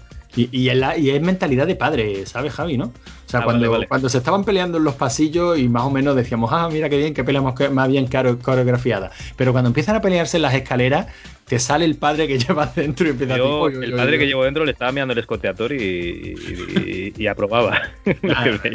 hay que se van a caer, hay que se van a hacer daño. bueno, Tori se quita una muñequera de clavo que tienes y se la pone en plan puño americano. Le hace una herida seria a, Samantha en el brazo. En fin, o sea, una pelea brutal que va aumentando los niveles de brutalidad conforme, conforme avanza. Tenemos por ahí detalles graciosos, ¿no? Porque sale este personaje, el usuario de retro, sale diciendo, no se preocupe, yo me hago cargo. Y es verdad que eh, va entrando por el pasillo a los Terminator, ¿no? Se va empezando a cargar a todos los Miyagi-Do, incluso choca con Hawk, me parece que es. Porque claro, él es un Cobra Kai, o sea, él está con los, con los Cobra Kai a, muerte. Tenemos varias, varias peleas a resolver por ahí, Dimitri con Hawk, eh, y gana Dimitri, eh, curiosamente, Samantha con Tori, parece que va ganando Samantha, y, y arriba lo están peleando los chicos, Miguel con, con Robbie, y parece que va a ganar Miguel. Fíjate cómo aquí se vuelven a invertir los papeles, ¿no? Parece que va a ganar Miguel, por fin tiene inmovilizado a Robbie en el suelo. Y desde luego, como la mentalidad de un Cobra Kai es sin piedad, ¿no? Lo tengo inmovilizado en el suelo, le doy el golpe de gracia. Y sin embargo, se le viene a la mente Johnny diciéndole que, que hay veces que hay que tener piedad y que es más importante el honor. Total, que, que Miguel deja a Robbie le dice lo siento tío y Robbie en un ataque de odio le pega una patada y lo tira de... Uf, que duele, ¿eh? Lo tira desde la segunda planta del de, la escalera, ¿no? De, del hueco de la escalera en el que está y va a, cagar, a caer sobre la valla, sobre la barandilla de la escalera. Mano, sí, sí. Que tú lo ves de caer y dices, se ha partido la espalda, o sea. Sí, básicamente es lo que aparenta y lo que, lo que parece que va a pasado. Lo que pasa es que, claro, te dejan ahí con el cliffhanger que no sabes exactamente lo, lo que ha pasado. Total, que te encuentras con Johnny Lawrence que tenía una vida, ¿vale? Que era una persona y ahora te encuentras con otra persona que Johnny Lawrence que su novia no le habla porque, porque por su culpa su hijo hace karate y por culpa del karate eh, seguramente no va a poder caminar en su vida, si no es que se muere. Bueno, en, principio, como la madre de. Mm, la madre de Miguel es técnica de, radiografía, no es la que hace radiografía. El doctor le dice, ya sabes qué tipo de lesión es, las 24 horas primeras son críticas, pero a mí me daba la impresión de que estaban hablando de si, si iba a sobrevivir. Sí, de si iba a sobrevivir. A mí esa es la impresión que me dio, pero bueno, puede ser perfectamente que estén hablando de si se va a quedar inválido o no. O sea, ya no sabemos si en la tercera temporada asistiremos a los intentos de recuperación de, Miguel. Bueno, se queda mm, sin novia, se queda sin hijo adoptivo. Eh, pierde, por supuesto, la, relación con, Daniel San que tenía, porque por, culpa de, los Cobra Kai, claro, aquí la culpa es de los Cobra Kai. Eh, su hija está herida y se ha peleado en el colegio y encima, cuando llega al dojo, por la noche se encuentra con que hay gente entrenando, les dice que salgan de su dojo y Chris dice que ese es su dojo, está entrenando a sus alumnos en su dojo eh, por culpa de que Johnny, haciendo las cosas como suele hacer, hizo un acuerdo verbal con, el propietario del dojo, del, del, local, digamos, y se lo ha pasado el propietario pues, un poco por el forro. Sí, porque no le caía bien Johnny. Johnny es verdad que cada vez que tenía que renegociar el alquiler con el, con el propietario, pues lo ponía de cabrón para arriba y lo echaba. Pues ha llegado John Krill, le habrá puesto buena cara y como lo que había era un acuerdo verbal, dice, yo te pago y me quedo con el negocio. Y efectivamente así es. Johnny se queda sin negocio, se queda sin hijo adoptivo, se queda sin hijo natural porque a Robbie no volvemos a verlos y asumimos que como mínimo estará declarando en la policía a ver qué, ha pasado, porque la policía pasó por, allí, se llevó un montón de alumnos. Y... se queda sin coche, porque como lo había adornado de Cobra Kai, le da asco y lo, y lo abandona por ahí. Y, lo abandona. sin móvil y sin móvil porque en un ataque ya último de ira tira el móvil, allí él está en la, la mierda la modernidad. Y tira el móvil y el último plano de la serie es ese, ¿no? Precisamente el móvil en el que Ali, Ali con I latina, le, ha aceptado la solicitud de, amistad, en Facebook. O sea, eso sí, esto es un cliffhanger, que venga Dios y lo vea. Madre mía, esto, esto es injusto, no te pueden dejar así al final de una temporada. Esto es que no tiene nombre. Lo que hacen estos hijos de puta no tiene, no tiene nombre.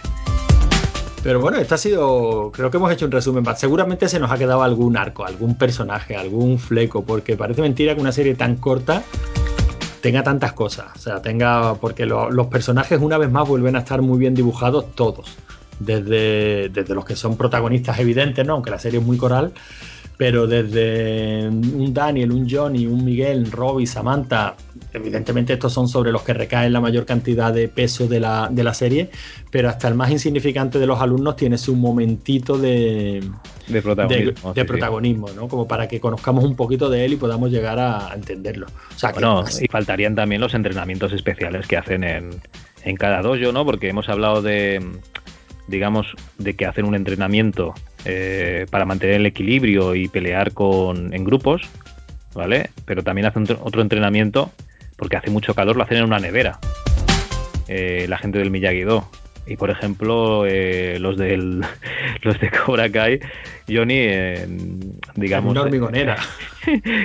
Sí, sí, haciendo, haciendo, digamos, oídos sordos a todas las normas de prevención, los mete dentro de una hormigonera a, mover la hormigonera para que no se seque el cemento y ellos dentro. Hacerla girar desde dentro, sí, sí, los, los entrenamientos son bastante, bastante salvajes que no los avisa, no van con mono ni nada, y luego les pasa un poquito de agua. Yo me veo a esos alumnos llegando a casa todos llenos de cemento y los padres diciendo, pero ¿dónde narices os habéis metido?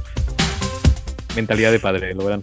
Sí, sí, sí, no, la, verdad es que sí, los entrenamientos también están muy chulos. Por eso yo digo que a mí se me, sorprende cuando me decías en Valle y que se te había hecho bastante pesado hasta el final, los dos últimos bastante pesado no, pero comparado con el final y con la primera temporada, un, un poquito más, más flojo el ritmo.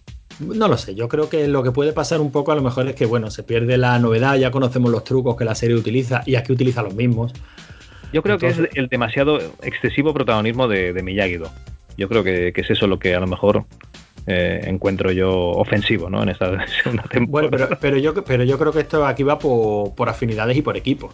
Desde, el primer, desde la primera temporada tú dejaste claro que tu, que tu equipo es Cobra Kai.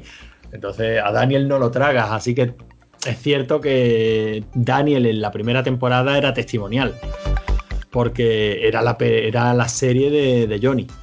Era la evolución de Johnny, empezaba con Johnny y era la, el arco de Johnny, ¿no? Hasta que conseguía levantar su, su Cobra Kai hasta esa pelea final.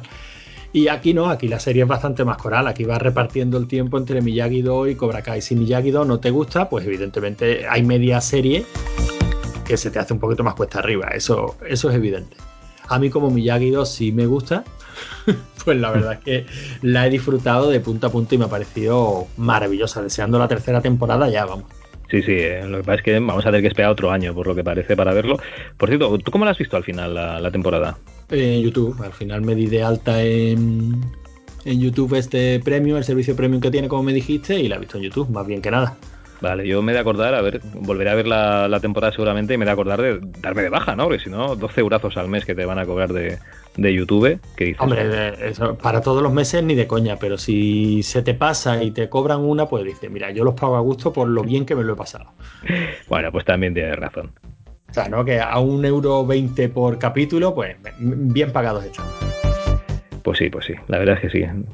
Eh, a veces vas a ver una película al cine y con las palomitas y tal, y, es una mierda, pero ya, has pagado tus 15 eurazos entre todo. Sí, tienes razón, tienes razón. Así que si, si nos cobran un mes tampoco pasa nada. Y nada, yo creo que estas son por casi nuestras conclusiones, ¿no? Yo ya digo, yo si le di un 8 a la primera temporada, pues a esta se lo doy también igual de a gusto y, qué cosa que no le doy el 10 porque lo estoy reservándome para la tercera. Una cosita que se nos ha olvidado mencionar es que introducen lo que sería el colectivo de, de gays y lesbianas en una escena bastante chula para denostar al pobre Hawk todavía más eh, ah, bueno, sí, que novia, exnovia. Efectivamente, él pensaba recuperarla, ¿no? Pensaba reconquistarla en esa fiesta. Ah, vale, sí. No, no, pensaba reconquistarla y resulta que, aparece una chica y dice, bueno, pues para provocar celos en, una chica hay que, o sea, para recuperar a una chica hay que provocarle celos. Y aparece una chavala guapísima, espectacular, una tal Piper, eh, habla con ella y aparece Moon y se empieza a morrear con, con esta chavala. Con lo cual, mm, digamos, Hawk se queda a cuadros diciendo qué ha pasado aquí, se le cortocircuitan ahí en directo los, los cables de la cabeza y se da cuenta de que está haciendo el subnormal eh, al cuadrado al intentar ligar con una chavala y encima que, que, su exnovia la ha dejado por una tía. Tiene buen gusto, tiene buen gusto la, la Moon esta. No, no, sí tiene, sí tiene buen gusto las cosas, las cosas como son. En fin, yo creo que la serie da un poquito de, todo. Fíjate que la veo casi esta segunda temporada un pelín más orientada al público joven que la primera. Yo, creo, yo creo, creo, que la primera era más dirigida pues al público nostálgico. Venga, vamos a aprovechar el tirón de Karate Kid y, y vamos a ver que, se empieza a mover esta serie y esta segunda yo creo que han encontrado su filoncillo en los chavales jóvenes, lo veo bien, porque también será lo que le dé continuidad a la, a la serie y seguro que no es un público tan, iba a decir tan exigente, pero seguro que no es un público tan gilipollas como, como el de los cuarentones amargados que todos nos parece mal. también tienes razón. Bueno, pues vamos a poner una musiquita y, eh, y después de este, de este tema, pues vamos a ver los comentarios de, de los últimos programas, ¿no? Un poquito el Venga. feedback con los oyentes.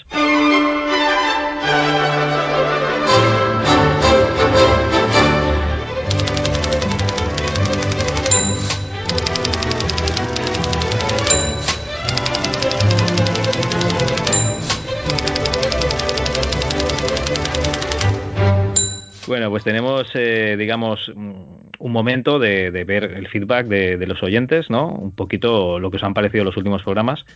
Eh, creo que en el programa de Another World ya comentamos hasta, hasta ese programa de Hulk que hicisteis, eh, Manu y tú. Y ahora nos tocaría los comentarios de Ra- Radio Onda Expansiva 1, que es ese programa de heavy metal en los videojuegos, ¿no? un poquito la historia de- del heavy metal. Tenemos unos comentarios de Maxi Metal que nos dice se hace durillo escuchar esos sonidos de los años 90, pero sí que es cierto que son temas muy currados, dadas las limitaciones técnicas de aquella época. Menos mal que en esta, en la lista Thunder Force 4, la verdad es que sí, temazo de Thunder Force 4, y que buenos recuerdos me trae de tardes enteras eh, matando naves a ritmo de rock. Buen trabajo, señor, y saludos. Muchas gracias, Maxi Metal. Eh, Jorge Castillo, que he quedado un par de veces con él, que está trabajando aquí en Barcelona también. Bueno, tenemos a MRP. MRP, no sabemos quién eres, pero creo que nos has comentado todos los programas, o sea que muchas gracias. Eh, nos comenta, recuerdo grabar en cassettes las bandas sonoras de algunos juegos de Amiga. En la carátula ponía Commodore y los 500. Por cierto, parece que Cal ha hecho el programa escondido en un armario. Sí, la, la verdad es que hablaba bajito porque era, era de noche y me daba, me daba cosa molestar a los vecinos. Bueno, de hecho, mm, son las 11 y 20 y me está dando un poquito de cosa ahora. Y Rico nos dice que si grabo a escondidas porque aún te persigue la policía del retro, ¿no? No sé a qué te refieres, Rico. Ya me lo explicarás por Telegram. Bueno, seguimos al siguiente programa que es el de eh, emulación FPGA y señores mayores, así lo, así lo titulamos. Eh, FPGA, si estas palabras, estas siglas no dicen absolutamente nada, pues mm, a lo mejor el programa no está hecho para vosotros, pero os recomiendo que le echéis un oído porque puede ser muy, muy interesante. En este, bueno, precisamente eso nos decía Raúl Escudero Monroy en el primer comentario. Grande el programa, muy, muy interesante. Bueno, pues nos alegramos que te haya gustado, eso es lo que, lo que pretendíamos. MRP, tal como decía Javi, sigue, sigue comentándonos y nos dice, gracias a la gente que tiene pasión por el cacharreo y la emulación, llevándola un paso más allá cada vez. Estamos en una época gloriosa para revivir el pasado. Maravilloso programa. Pues hombre, la verdad es que, que te lleguen este tipo de comentarios te alegra un montón y estamos muy de acuerdo. O sea, todo lo que sea mm, eh, revivir el pasado siempre desde la óptica del presente y teniendo claro que, que aquello está bien donde estaba, pero que, que tampoco hay que anclarse a ello, cojonudo. Y la verdad es que el FPGA fue un tema que al final despertó más interés de lo que nos creíamos. Y Mazing82 nos decía, gracias por la sintonía de dragones y mazmorras, qué nostalgia. Pero seguro que la versión original usaba la palabra pozo. Bueno. Yo creo que aquí tendrías que hacer un corte y volver a poner la sintonía, a ver si es verdad que, que se usaba Pozo, pero la, la sintonía, la nuestra, la de David. ¿Tú crees? Eh, David me hizo prometer que no la volverá. ¡Ah! que le den por culo a David. Venga, venga, sintonía. Llegamos a un mundo fantástico, lleno de seres extraños, y el amo del calabozo metió la polla en un pozo. Bueno, el siguiente programa sería el que hicimos de juegos de mesa con Enrique Dueñas. La verdad es que estuvo bastante bien. Le sirvió de promoción también un poquito para hablar de los de los juegos y los libros que iba a traer para, para que la gente pudiese firmar y tal a la Fira de San Jorge de Barcelona. Y por supuesto, MRP nos comenta más programas como este, por Dios, o sea, le ha gustado. Y tenemos aquí un anónimo que dice, me encanta. Igual ha sido, Enrique, ha sido tú. Bueno, ¿Tú crees? No creo, ¿no? no. Bueno, espero que no. Bueno, tenemos el cuarto programa del MCU, del UCM, del universo cinematográfico Marvel, que en este caso era Iron Man 2. Iron Man 2 y nos vuelve a comentar MRP, a este tío vamos a hacerle un monumento. A mí también me gustó la segunda vez y creo que es mejor que la tercera, la más floja a mi parecer. El muñeco de cera sí me parece que da el perfil de malo, a mí me gustó. El muñeco de cera se refiere a, a, a, bueno, al, al, malo de Iron Man 2. A Mickey Rourke, ¿no? A Mickey Rourke, que mi hermano se puso a cantar en... Oye, pero a estaba... cantar durante el programa. Hazme un muñeco de cera. es verdad. Oye, pero, pero en esa estaba ya muñeco de cera a tope. Sí, sí, ahí estaba, ya quedaba daba un, poquito de reproducilla verlo, pero nosotros más que nada nos referíamos a que no, termina, no terminábamos de cuadrar muy bien al personaje, no sabíamos si era una interpretación maravillosa o, que directamente no había por dónde cogerla. Pero bueno, nos guiaremos por el criterio de MRP, si él dice que, que le gustó, tal y como tal y como actuaba, pues lo daremos por una buena interpretación. De todas maneras, no vamos a estar de acuerdo en lo de Iron Man 3, ¿eh? tanto a mi hermano como a mí nos gusta mucho, pero no adelantemos acontecimientos, ya llegaremos a esa peli. Igualmente, es que esto me recuerda como si luchase Yamcha con, contra Freezer directamente, porque un tío con dos látigos que sí, que serán todo lo, lo potentes que sean, cortarán todo lo que tú quieras, todos los materiales de la Tierra, como si quieres cortarlo todo, ¿vale? Con ellos. Pero, tío, que Iron Man vuela, le pega dos zamombazos y se ha muerto, ya está. Sí, sí, eso, y otra cosa más. Eso, decía mi hermano, que no se acerque, coño.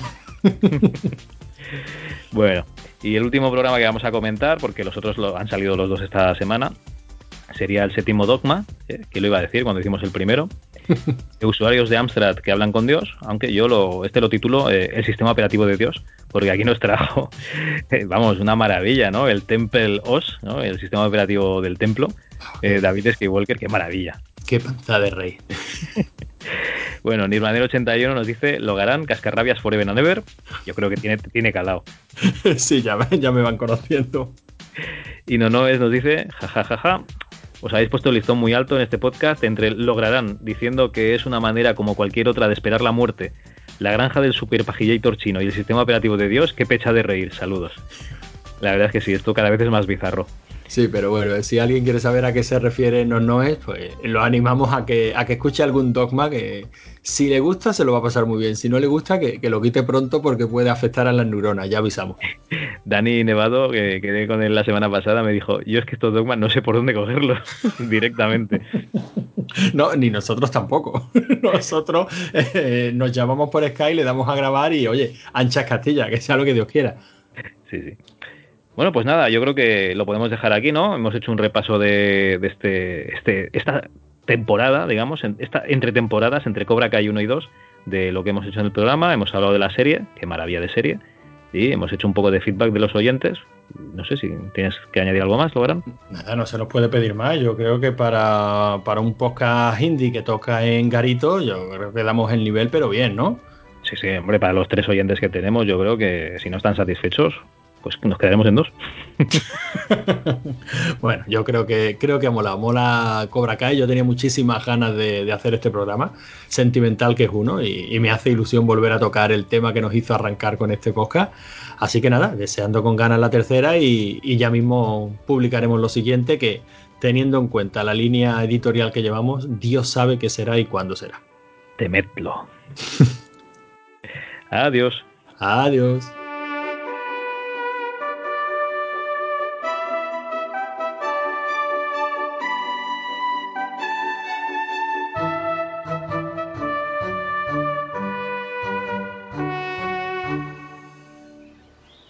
Secret to punch.